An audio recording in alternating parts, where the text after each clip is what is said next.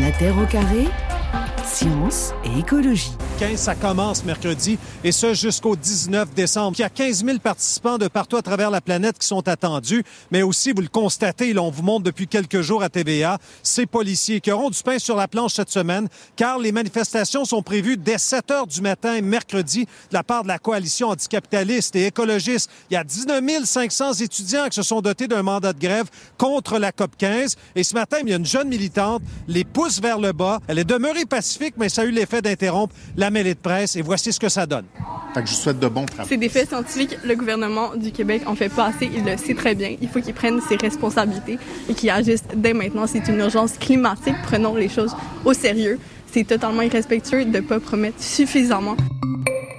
Voilà, c'était sur la chaîne TVA donc euh, hier euh, au Canada. Même si cette jeune activiste parle de climat, c'est bien une COP sur la biodiversité hein, qui démarre donc demain à Montréal jusqu'au 19 décembre.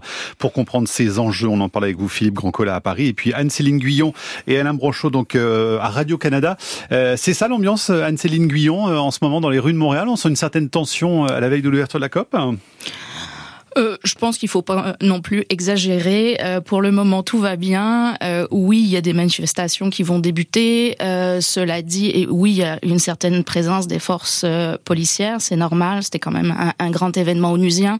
On, on attend près en fait de les autorités ont parlé de 18 000 délégués, ce qui va en faire la plus grande COP biodiversité historiquement. Donc c'est quand même pas rien. Mmh. ceci dit, oui, il y a il y a des manifestants euh, comptent, mais il y a aussi euh, des manifestations qui vont avoir lieu pour parler, plutôt pour être l'occasion aussi de, euh, de, de renforcer justement la, la, la pression sur nos gouvernements, mais pour aussi donner une voix aux communautés notamment autochtones et du Sud mmh. qui, qui font l'effort de venir à Montréal et qui ont envie de se faire entendre et qui vont participer notamment à une grande marche samedi prochain avec nous pour dire que on veut un cadre mondial extrêmement ambitieux. Donc Alain Branchot, ça veut dire quand même que parallèlement aux négociations euh, officielles, il y aura des associations, des ONG, la société civile qui sera euh, très présente et très vigilante aussi sur euh, le cours des discussions?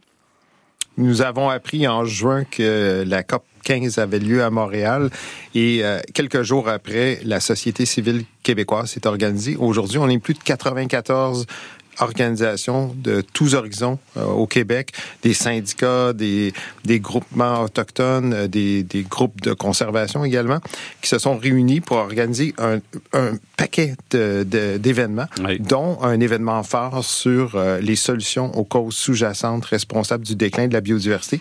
Et la raison pour laquelle j'amène ce, cet, cet événement-là, c'est que c'est une réponse aussi au cynisme ambiant, ambiant et aussi à cette critique euh, que font les jeunes, avec raison, euh, du manque de résultats euh, euh probants, euh, concrets qu'on voit.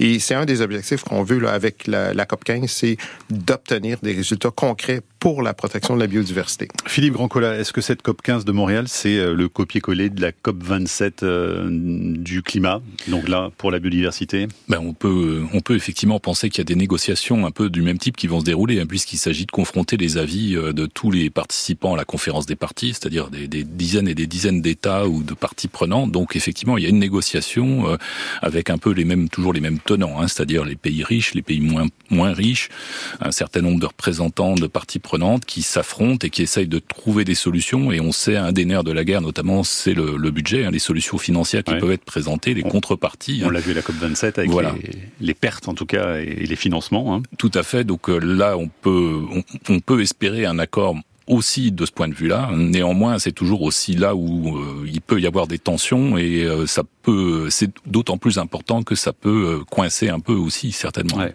Alain Branchot, l'objectif de cette COP 25, il est très ambitieux hein, puisqu'il s'agit, on le disait, d'établir un nouveau cadre COP mondial, COP 15, pardon, oui, pour mettre un, un terme à l'érosion de la biodiversité d'ici 2030. Donc ça, c'est dans sept ans. Euh, le précédent accord en 2010 au Japon n'avait pourtant pas empêché, on l'a bien vu depuis, hein, la destruction de la nature qui n'a cessé de, de s'accélérer. Qu'est-ce qui pourrait faire croire que cette fois-ci, donc pour la COP 15 de Montréal, la situation serait différente et qu'on va réellement aller sur le terrain des avancées?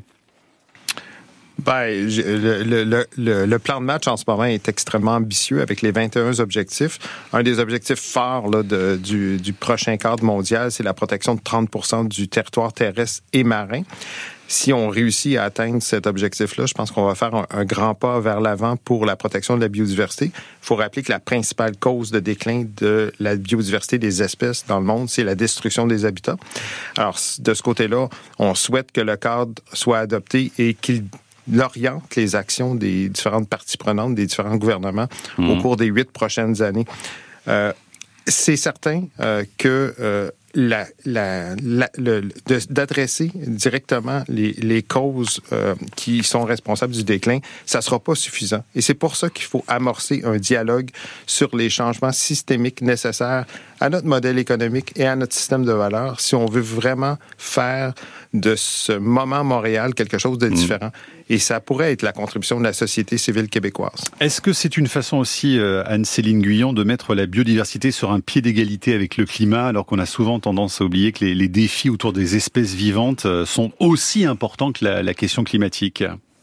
Tout à fait. En fait, euh, même l'opportunité que cette COP ait lieu à Montréal, au Québec, euh, où euh, depuis plusieurs années maintenant, on a une société civile très mobilisée sur les enjeux climatiques, certes, mais environnementaux au sens large. On a, écoutez, on, on, compte plus le nombre de comités citoyens qui se sont constitués dans les dernières années, notamment mhm. pour protéger leur milieu naturel de proximité, pour venir aider à la protection d'une espèce en péril, etc.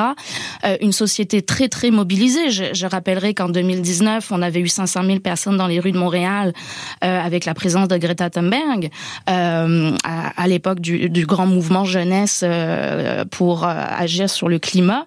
Mais le fait que cette COP soit à Montréal, c'est le moment pour justement transférer, j'ai envie de dire, cette mobilisation sur l'enjeu de la biodiversité. Et les gens répondent. On, on le voit là très concrètement ici. les gens comprennent l'importance de cette COP.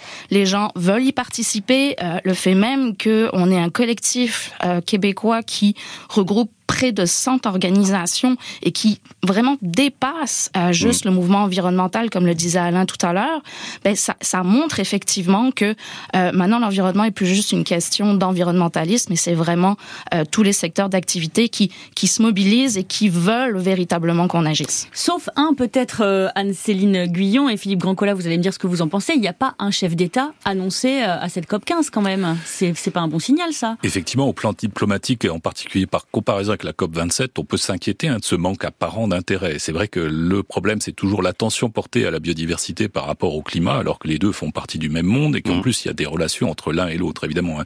si on maltraite trop la biodiversité, c'est un problème éthique. Bien sûr, il y a des espèces qui disparaissent, mais en plus, il y a des fonctions essentielles dans les écosystèmes qui sont plus maintenues, et notamment une partie de la régulation climatique, le problème de l'eau, le problème euh, de, de l'élévation de température, etc., le problème de la captation d'un certain nombre de gaz à effet de serre, euh, c'est aussi la végétation et, la, la, et les organismes vivants d'une manière générale qui en sont responsables. Donc, Mais donc zéro chef d'État, quoi. Voilà. Alors après, le, le problème de cette COP, c'est qu'on en attend évidemment énormément, hein, puisque, comme vous l'avez dit, les objectifs précédents n'ont pas été tenus. On est dans une situation qui devient de plus en plus urgente, parce que malgré tout, ce déclin de la biodiversité, il est documenté, commenté, mmh. on connaît ses conséquences depuis plusieurs décennies. Donc on attend vraiment énormément. Et évidemment, on a peur euh, de, de, finalement que les accords faits ne soient pas mmh. aussi bons qu'on puisse l'espérer.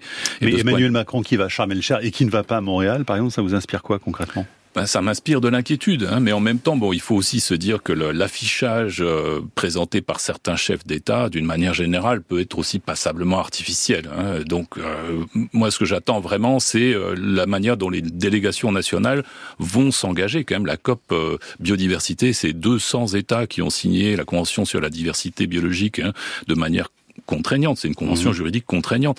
Euh, on va voir comment cette délégation euh, parle et comment vraiment elle, elle discute. Les textes qui, qui, ont été produits durant les réunions préparatoires à Genève ou au Kenya hein, durant les mois passés, en fait, comportent encore énormément de parties qui sont, euh, euh comme on dit, entre crochets, c'est-à-dire qu'elles n'ont pas été approuvées par la majorité des délégués présents.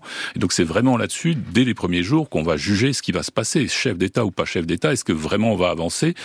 Un chef d'État peut venir quelque part régler ses problèmes électoraux en public euh, dans une localité euh, euh, de négociation internationale. Pour autant, est-ce que son gouvernement veut vraiment s'engager sur ces questions-là? Un chef d'État français, c'était le 13 juin 1992 à Rio, le sommet de la Terre. On écoute cette archive d'Antenne 2.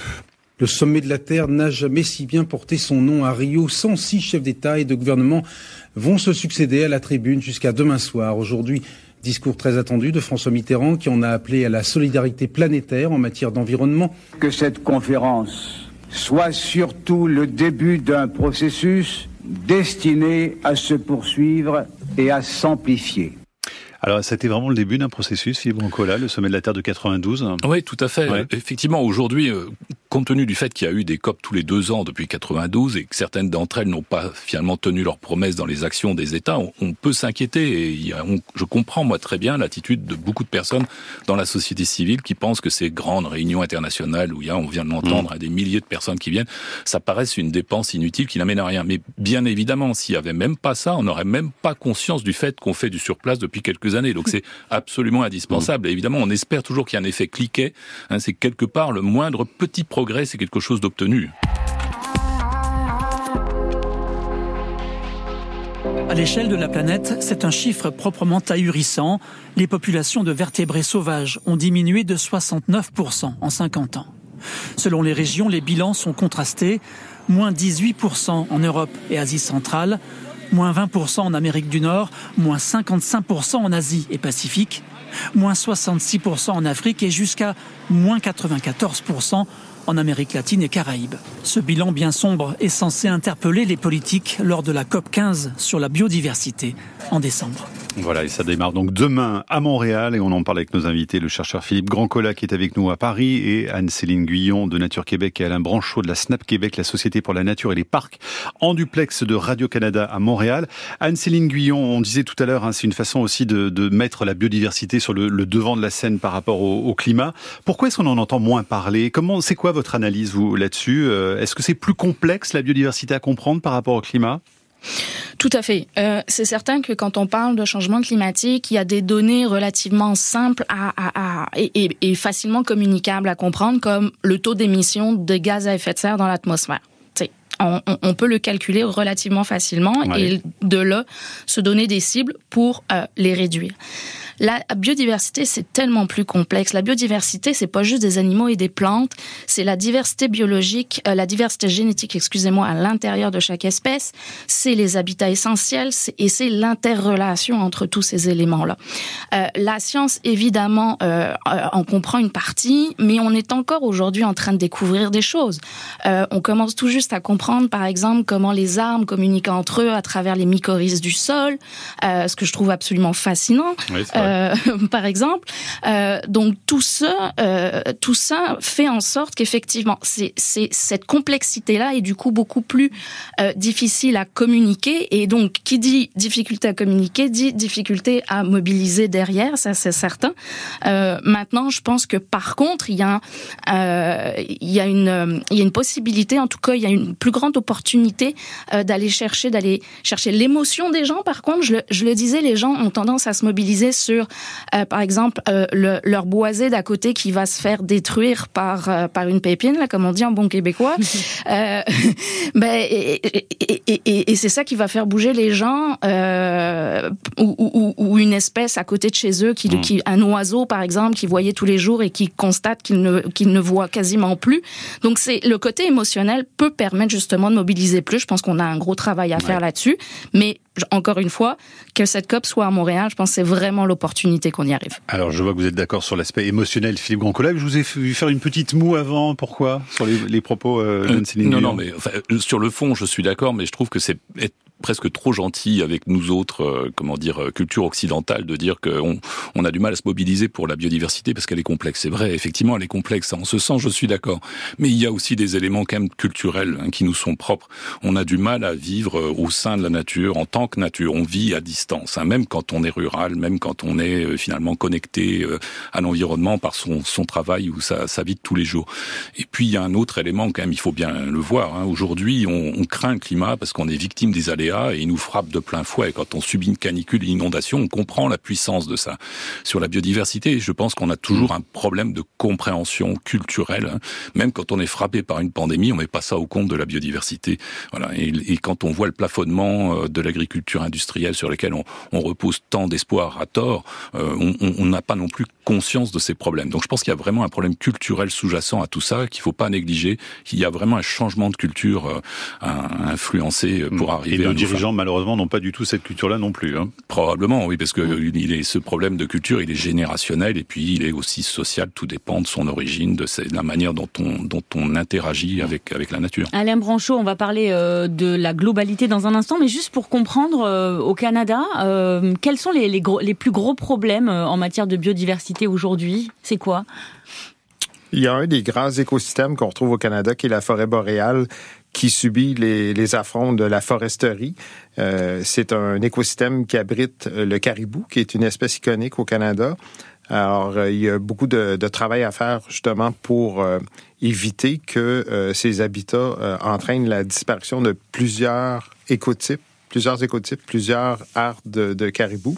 Alors ça, c'est un des enjeux majeurs on a, comme partout euh, dans le monde, euh, des impacts importants euh, au niveau de l'utilisation du, territoire. La, destruction des habitats demeure au Canada la principale cause de déclin des, différentes espèces. Pour donner un exemple concret au, au Québec d'une espèce qui est en voie de disparition, une espèce endémique qui est le chevalier cuivré. C'est une espèce qu'on retrouve seulement dans la région de Montréal. C'est vraiment intéressant de, de présenter cette espèce-là. C'est un, poisson qui fait à peu près 4-5 kilos. Euh, avec des dents dans sa gorge, il y a, une spécialisation qui, qui, sont grosses comme les molaires d'un être humain et qui mange des, des mollusques. Alors, ce poisson-là, on le retrouve nulle part ailleurs au monde. Et le fait qu'il se retrouve dans la région de Montréal, l'hôte du secrétariat de la Convention sur la diversité biologique, l'hôte de la COP 15 qui, qui débute euh, demain. Euh, c'est un, un, bel exemple de ce qu'on doit faire. Donc, tout faire pour protéger ce poisson-là, qui est un symbole. Et en ce moment, il est menacé par l'expansion du port de Montréal sur une municipalité là, qui est en plein cœur de son habitat. Alors, euh, Mais ça, ça mobilise les Québécois ou pas? Parce que le caribou euh, crée beaucoup d'émotions, évidemment. C'est un animal emblématique. Mais est-ce que ce poisson-là dont, dont vous parlez suscite la même émotion mobilisation? Euh, en partie, oui. Euh, c'est un, un Québécois type qui, qui se reproduit entre la, fête du Québec et la fête du Canada. Donc, mhm. il, hésite entre les deux dates, ce qui est, assez, euh, assez comique. Mais oui, c'est ça. Donc, il faut mobiliser ça. Puis le, symbole de ce poisson-là en ce moment qui lutte contre une expansion d'un port qui est ce modèle économique qu'on perpétue en ce moment et qui est à la racine du mal, si je peux m'exprimer ainsi, on ne peut pas juste s'attaquer aux causes directes du déclin de la biodiversité. Il faut absolument amorcer une réflexion profonde sur des changements systémiques à mm. notre modèle économique et à notre système de valeurs. On en parlait tantôt. Donc, c'est important l'émotion, mais c'est tout notre rapport à la nature qui doit changer. C'est tout notre rapport, reprendre contrôle de notre mm. économie. On a perdu ce, notre, notre on a perdu les mains sur le volant de, qui, qui nous amène vers l'avenir en ce moment. Et c'est à Montréal qu'on veut amorcer cette réflexion-là et la poursuivre pour les prochaines COP. On reviendra sur la, la, la forêt canadienne hein, qui occupe une large part de votre territoire euh, tout à l'heure. Philippe Gancola, un mot avant euh, Camille passe au vert. Le Parlement européen, les États membres viennent de trouver un accord pour interdire l'importation de produits qui contribuent à la déforestation. Ça concerne directement plein de produits de, de notre quotidien, le cacao, le café, le soja, l'huile de palme, la viande bovine ou le caoutchouc.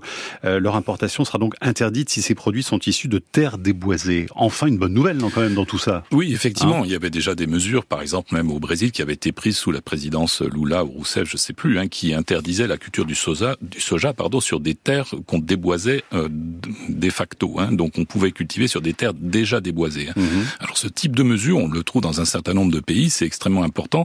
Mais effectivement, il y a un changement systémique. J'abonde dans le sens de mon collègue canadien.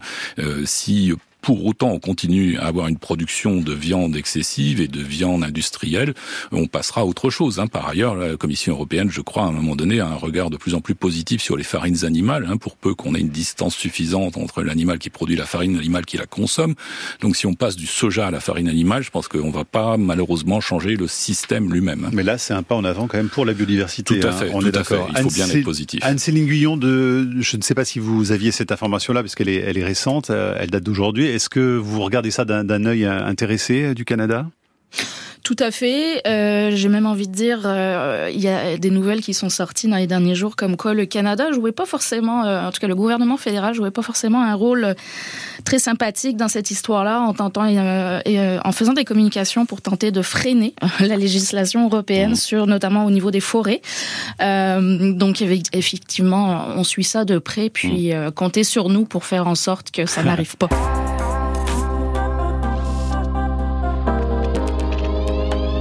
Tant qu'Autochtones, on a toujours été comme des défendeurs, défendeurs de la mer. La mer, terre et tout ce qu'il y a dessus. Un des droits qu'on a, c'est le caribou, c'est de le, protéger. C'est ces, bêtes-là qui nous a fait survivre. on doit honorer ces, bêtes-là. Qui, qui va les protéger? Si on ne les protège pas? Il y a une espèce qui est en péril. Il n'est pas question que gouvernement du Québec là, déménage les caribous. Tu on était prêt à aller de front. Voilà la voix d'Adrienne Jérôme, c'est la chef de la Première Nation de Lac-Simon dans une vidéo de Greenpeace Canada à la veille de la COP 15, donc à Montréal, pour parler biodiversité avec Philippe Grandcola avec nous à Paris, et puis Anne-Céline Guyon et Alain Branchot, donc en duplex de, Radio-Canada.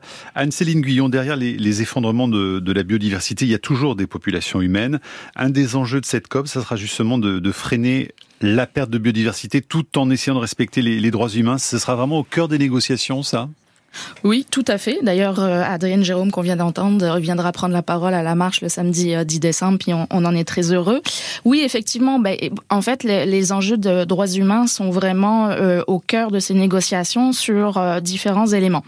Déjà, un, euh, faut comprendre que dans plusieurs endroits du monde, les défenseurs, les gardiens des territoires sont souvent justement des, des issus des communautés autochtones ou des communautés locales et mettent littéralement leur vie en jeu pour défendre euh, l'environnement, pour défendre ses territoires. Mhm.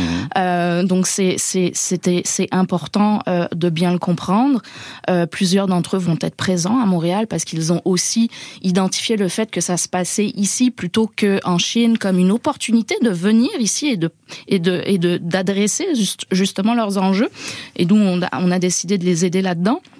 L'autre élément, ben, c'est que souvent ils ont des euh, justement tout à l'heure on parlait de valeurs, on, parlait de, de mode de vie. Ben, la plupart du temps, les, les modes de vie euh, des premiers peuples, des premières nations, euh, sont beaucoup plus en adéquation justement avec ce qu'on appelle les limites biophysiques des territoires. ils respectent beaucoup plus la, valeur intrinsèque de la nature en soi plutôt que de mhm. l'avoir juste comme par exemple un, garde-manger ou, ou, juste pour ses, ses, ses, services et ses fonctions. beaucoup moins dans l'utilisation très fonctionnelle là, du, des territoires. Donc, euh, ils ont des modes de vie qui, qui, qui, sont en adéquation avec ça et, c'est des modèles à suivre et, et, et, et, et à, s'en inspirer en fait. Mhm. Donc ça c'est vraiment important et, et c'est ça qu'ils viennent amener à la, à la COP 15. L'autre élément, ben, c'est que euh, il y a des enjeux aussi sur certains euh, dans certains pays où euh, parfois euh, des, euh, des aires protégées, en tout cas des projets de conservation, ont été mis en place par des gouvernements locaux euh, à contrario justement de ces communautés et euh, de leur usage traditionnel des territoires. On a mis parfois des territoires euh, entiers sous cloche en, sans, sans les faire participer à l'établissement de ces aires protégées-là. et du jour au lendemain, on les a déménagés en leur disant mais vous avez plus du tout accès à votre territoire, que ce soit pour la chasse, la pêche, etc.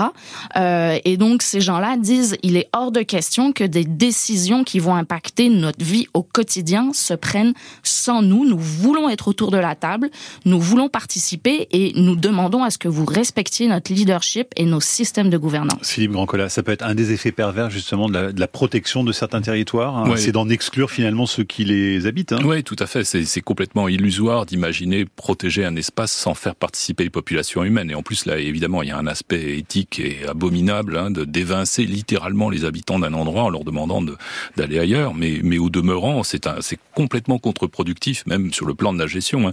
Les peuples autochtones aujourd'hui, ils gèrent euh, à peu près 10% de la surface des, espaces terrestres et littoraux, et ils la gèrent de manière infiniment meilleure euh, que les comment dire les, cultures occidentales. Donc c'est non seulement au plan éthique indéfendable de les évincer, mais en plus c'est idiot au plan fonctionnel. De toute façon, aucune réserve, parc, etc. digne de ce nom ne peut fonctionner sans une conciliation avec les habitants.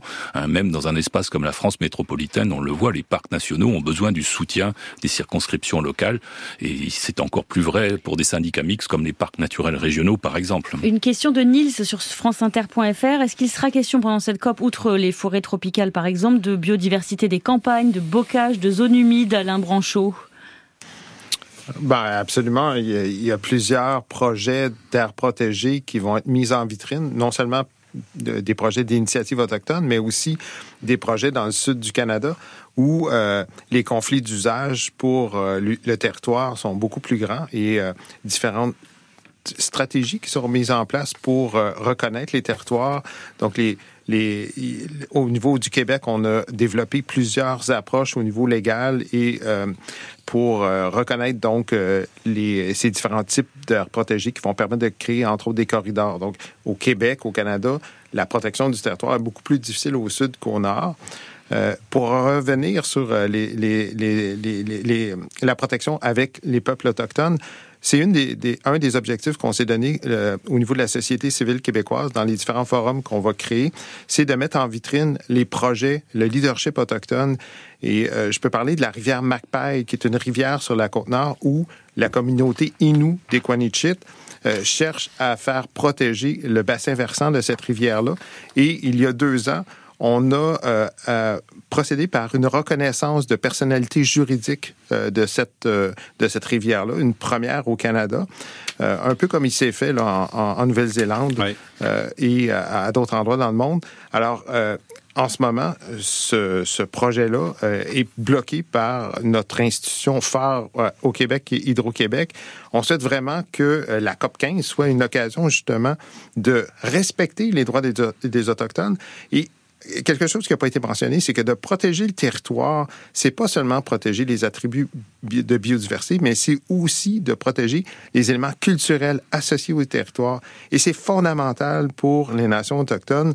L'histoire, la tradition orale, l'histoire de ces peuples, c'est écrit par l'utilisation du territoire. Et quand on vient protéger le territoire, on vient euh, protéger toute la culture qui s'exprime par l'usage du territoire. Alors, c'est fondamental que euh, dans les années à venir, on, on ait ça en tête dans euh, l'atteinte des objectifs là, de, de, protection. Philippe Grandcola, cette COP, en tous les cas, est euh, fondamentale en raison de son timing aussi, hein, puisqu'elle arrive à, la fin d'un cycle, celui des négociations débutées en, en 2010 au Japon, donc ça doit prendre la suite là jusqu'en 2030. Euh, s'il fallait établir une hiérarchie euh, pour résumer au fond les enjeux de cette COP 15, est-ce qu'il y a des choses qui arrivent quand même euh, sur le, dessus de la pile des dossiers à traiter? Bah, Peut-être plus qu'une hiérarchie, c'est une interrelation entre les différents sujets à traiter. Bien sûr, il y a celui dont on vient de parler, hein, mettre des espaces en réserve pour assurer que les écosystèmes puissent se perpétuer relativement naturellement. Donc les aires protégées, c'est ça dont il s'agit? C'est ça dont il s'agit, effectivement. C'est un sujet très important et je pense vers lequel un certain nombre d'États vont converger assez mhm. naturellement. Il y a un deuxième objectif, bien sûr, qui est le fait de limiter les pollutions et limiter les atteintes aux écosystèmes, y compris en dehors des parcs, parce qu'évidemment, le parc, c'est pas un blanc-seing pour faire n'importe quoi en dehors.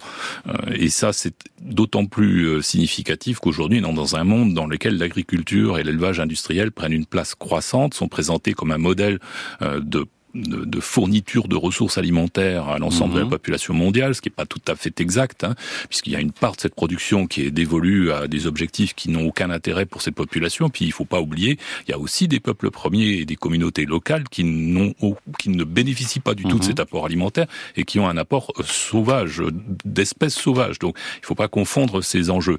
Et puis enfin, il y a le troisième objectif, quoi, à mon avis, qui, qui va vraiment euh, être l'objectif, le verrou à lever, c'est l'objectif budgétaire budgétaire, hein, de créer une sorte de fonds mondial qui permette, voilà, un partage équitable.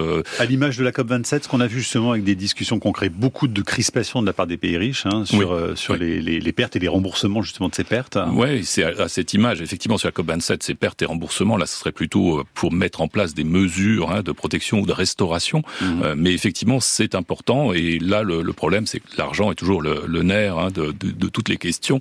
Et, et, là, on peut espérer malgré tout que ça soit pas un facteur de blocage. Gilles nous demande sur franceinter.fr les pays où règne la dictature sont-ils capables de s'intéresser à la biodiversité? Autrement dit, peut-être qu'il le dit pas comme ça, mais que peut-on attendre d'une présidence chinoise de cette COP 15, Philippe Grandcola alors je pense que c'est un sujet pour tous les pays, euh, parce que je pense qu'aujourd'hui, un certain nombre de chefs d'État, même, même, non démocratiques, si je puis dire, en fait, euh, sont parfaitement conscients du fait que les problèmes d'environnement, en fait, menacent leur souveraineté nationale, menacent leur équilibre budgétaire. Hein.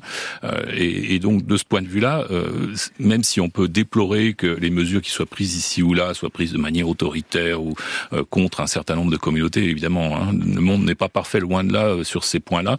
Au moins, je pense qu'il y a une certaine prise de conscience. Après, il y a aussi une duplicité de tous les États hein, qui, d'un côté, préconisent des mesures favorables quand ça les arrange, et qui, de l'autre côté, très souvent prennent des mesures passablement défavorables à l'environnement de la même manière. Et la Chine, ceci, pardon, mais la Chine se situe comment? On entend évidemment Chine, première émetteur de, de, gaz à effet de serre euh, au monde. Euh, en termes de biodiversité, elle se situe comment? Alors, il faut relativiser. Évidemment, la Chine, c'est un grand pays et c'est euh, l'usine du monde. Donc, on ne peut pas décemment leur faire fabriquer nos biens. Hein. ils sont peuplés beaucoup plus peuplés que nous. Donc évidemment, il faut considérer déjà l'émission par individu. Hein. Et puis ensuite, il faut considérer les échanges internationaux. Cela dit, la Chine a aussi une action en matière de déforestation apportée, notamment en Asie du Sud-Est, qui est colossale et qu'il faudrait qu'elle arrive à maîtriser. Mais là encore, c'est lié à des échanges globaux. Hein. Si par exemple l'Europe n'arrive pas à maîtriser sa consommation en biens, en fournitures qui proviennent euh, des usines et des producteurs chinois, euh, il est difficile de faire grief à la Chine par ailleurs de dévaster l'environnement d'une manière ou d'une autre. On va terminer avec quelques questions. Euh, je voulais vous demander justement, euh, Anne-Céline Guyon et Alain Branchot, on parlait tout à l'heure du, du, du, caribou, il y a aussi le beluga qui est en voie de disparition dans votre pays, deux espèces emblématiques du, du Canada.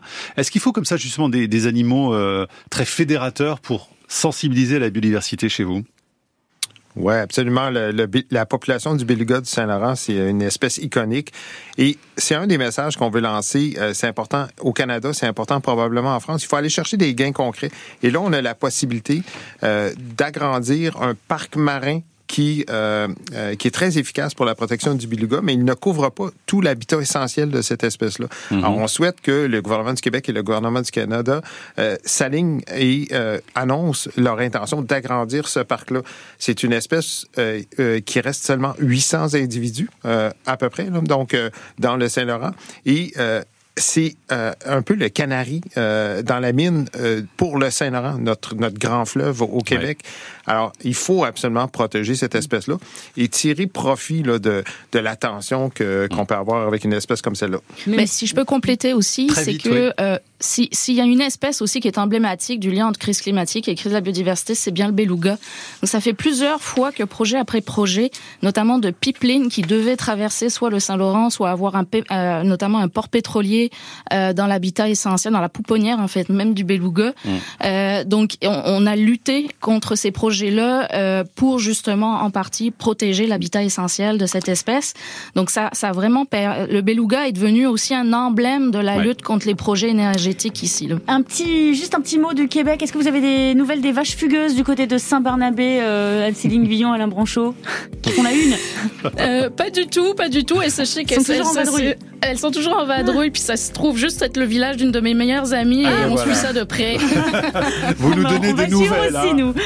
D'accord. Allez, démarrage de la COP 15, donc demain à Montréal. Vous y allez, vous, samedi, hein, Philippe Brancola Oui, tout à fait. Vous allez compenser votre billet d'avion et vos émissions de gaz à effet de serre ou pas? Bah, Écoutez, euh, je compense déjà dans la mesure où j'utilise uniquement pratiquement les transports en commun euh, dans ma vie quotidienne. Donc je considère que de ce point de vue-là, étant donné l'état de ces fameux transports en région parisienne, je fais un effort significatif. Allez, bonne COP 15 à vous, Philippe Grandcola. Merci, Merci. d'être passé par la Terre au carré aujourd'hui avant de partir. La Terre au carré est un podcast France Inter.